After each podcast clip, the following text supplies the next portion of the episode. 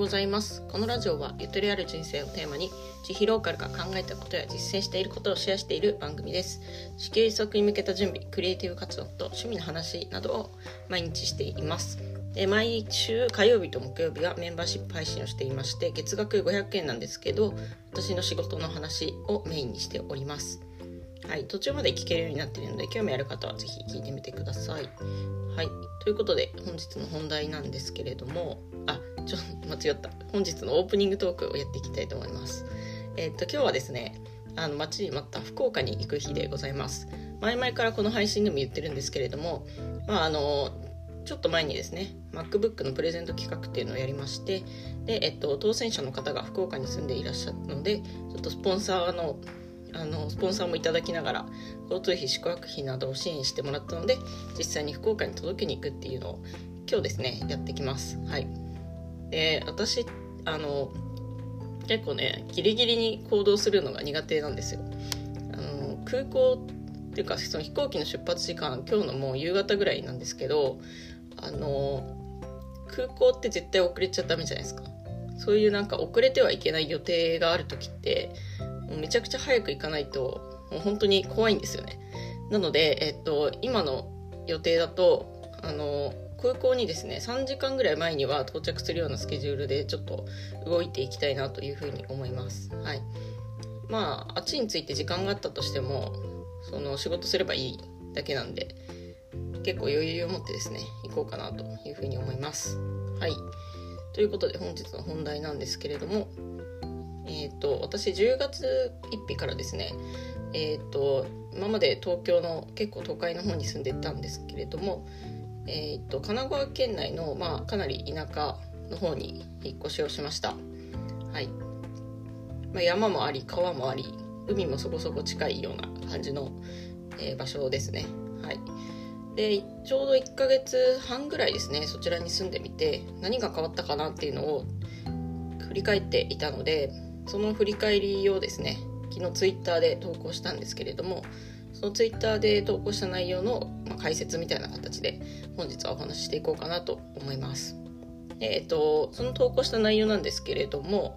え5つありますね。はい。まず1つ目が買い物行くだけでいい運動2つ目が野菜は道端で手に入る3つ目が原付でプチ旅行4つ目景色に感動することが増えた5つ目外飲みよりも家飲みみたいな感じでまとめております。でこれ1つずつお話ししていこうと思うんですがまず1つ目買い物行くだけでいい運動、うん、これはですねえー、っと、まあ、やっぱり田舎なのでその買い物できるスポットがその前住んでたとこよりも圧倒的に少ないんですよね。以前は以前住んでたとこだと、まあ、徒歩5分10分ぐらいでえーと、スーパーとかとはコンビニは徒歩23分とかそんな感じだったんですけど今はスーパーが、えーと、一番近いとこでも徒歩20分ぐらいかな、うん、でその1軒しかなくてもうちょっと足伸ばそうとすると、まあ、30分とかそんぐらいかかると。でそこを往復するだけでも結構ないい運動じゃないですか。往復でだいたい1時間ぐらい散歩できちゃうっていう。だかわざわざその散歩に行かなくても買い物行くだけでそういうね一日の歩数が稼げちゃうという感じの、うん、だなというふうに思います。えーと、買い物だけではなくてカフェとかもですねあのやっぱり徒歩歩いて20分とか30分とか行かないと基本ないので、うん、そういう意味では生活にそういう運動とかを取り入れやすいなと思いましたで2つ目の野菜は道端で入手に入るっていうのはこれはあの野菜雑草を拾って食べてるわけではなくてあのですね東京にはなかったけどこの辺はすごいあるなって思ったのが野菜の無人販売ですね。結構やっぱり農家やってる方がこの辺多くてで、えっと、農家の方があの取れた野菜をですね道のその家の前とかで置いといてで100円入れてねみたいな。ほぼ全部100円なんですけど100円入れてねっていう形で無人販売してるんですね。うん。なんでえっとまあ、道そういう散歩で歩いていてあこの野菜いいなみたいな感じで、えー、100円入れてで、えー、家に持って帰るっていうことをしています、はい。えー、続いて3つ目が原付でプチ旅行、うん、これもですね、え田舎に引っ越したことで、えちょっと交通手段が変わった結果かなと思います。東京にいた時はやっぱり、うん、原付を持っってるとか車を持つこと自体すごい、まあ、駐車場代とかで、ね、コストがかかることだったんですけれどもこちらの方はやっぱり車社会バイク社会ですのであの、まあ、お店も基本的に無料で止められますしうちもですねえっ、ー、と原付を止める場所とか駐車場があります。なので、えー、今までは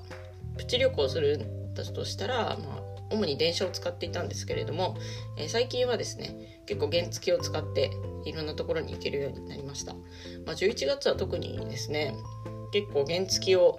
乗り回したなっていう感じで片道まあ20キロぐらいだったらあの原付で普通に日帰りみたいな感じで行けるようになりました。はいだいぶ私もね原付の運転に慣れてきたかなとまあ、慣れてきたところが危ないと言いますのであのしっかり安全運転でいきたいと思います。はい。そして4つ目。景色に感動することが増えた。うん。これは主に自然の景色ですね。あのうちの近くに川がありましてその川がですねめちゃくちゃあの綺麗なんですよ、うん、晴れた日はすごいキラキラ光ってるし、えーと、透明感もすごくて、うん、あの流れていてその川底が見えるっていうその透明感にまあなんか日常的にこう感動したりとかあとは晴れた日の富士山とかもねすごい綺麗に見えるんですね、まあ、神奈川県の中でも結構あの静岡寄りの方に住んでますので、えー、富士山がねあのかなり大きく見えます。ということでですね、まあ、普通になんか徒歩10分とか15分ぐらい散歩行くだけでもああ景色がいいなみたいな今日も富士山綺麗だなみたいなそういうねあの自然の景色に感動する機会が増えたっていう感じですね、うん、やっぱり都会に住んでた時はそういう景色ってなかなか見られなかったんですよ、うん、あと夜だったら星空とかねあの結構見えますしね、うん、そういうことが増えたなというふうに思います。なんかそういう逆にあとは自然のなんかこう変化というかこう天気の変化による景色の変化とかもあって例えばあのすごい大雨降った日降った直後に川に行ってみたらめちゃくちゃ水に濁っててで勢い川のその勢いとかもすごいことになっててでえっとでも次の日見てみたらまた綺麗になってるっていう、ね、そういうのを感じるようになりました。はい最後。えー、外飲みより家飲みっていうことで。まあ外で飲む機会がですね減ったというかほとんどこっちに来てから外で飲んでないんですよね。あの東京に遊びに行った時に飲み会的な感じでは飲んだんですけどやっぱりうちの近くにそんなに居酒屋がないしあの遠出するにしてもその徒歩とかで行かないといけないですよね基本そその、まあ、バスもねそんな遅くまでやってないし1時間とか2時間に1本ぐらいなんでうん。なんか外で飲むことが減ったなというふうに思います。あとは遠出する時に原付で行ったりするんで原付で行くとね帰あの帰りの運転があるので飲めないということで、えー、ノンアルビールとかを飲んだ飲むことが増えたんですけどうん。なんか外であんまり飲みにくい環境だなというふうには思います、まあ、代わりに、えっと、家家にちょっと近所のなんかスーパーで、えー、お酒、まあ、缶12本買って家で飲むっていうことが増えましたね。うん。まあこれはいいことなんじゃないですかね。おそらく。あの外で気軽に飲めないってことは。まあお金の節約的にも健康的にもいいのかなと思います。結構ね東京にいた時はあのよく夕方以降に銭湯に行ってたんですけどやっぱ銭湯の後飲みたくなっちゃうんですよね。で、えっと、銭湯の後にその銭湯の近くの居酒屋行ってちょっと飲んで帰ってくるっていうことがまあ月に12回はあったかなっていう印象なんですけどえっ、と銭湯もちょっとそんなにすごい気軽に行ける場所にはないので、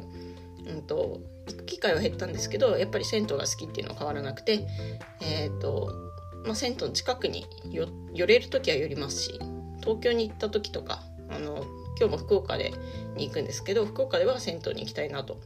なので銭湯がちょっとプチ贅沢というかねあの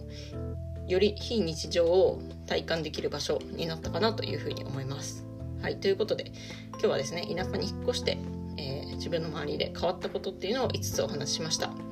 買い物に行くだけでいい運動になる。野菜が道端で手に入る。原付でプチ旅行に行く。景色に感動する、えー、そして家飲みが増えた、まあ、そんな感じですね、まあ、田舎に引っ越したことがある経験がある方も是非でそういうどういうふうに生活が変わったかっていうのもシェアしていただけると嬉しいです。はい。それでは本日は以上となります。本日もゆとりを持ってお過ごしください。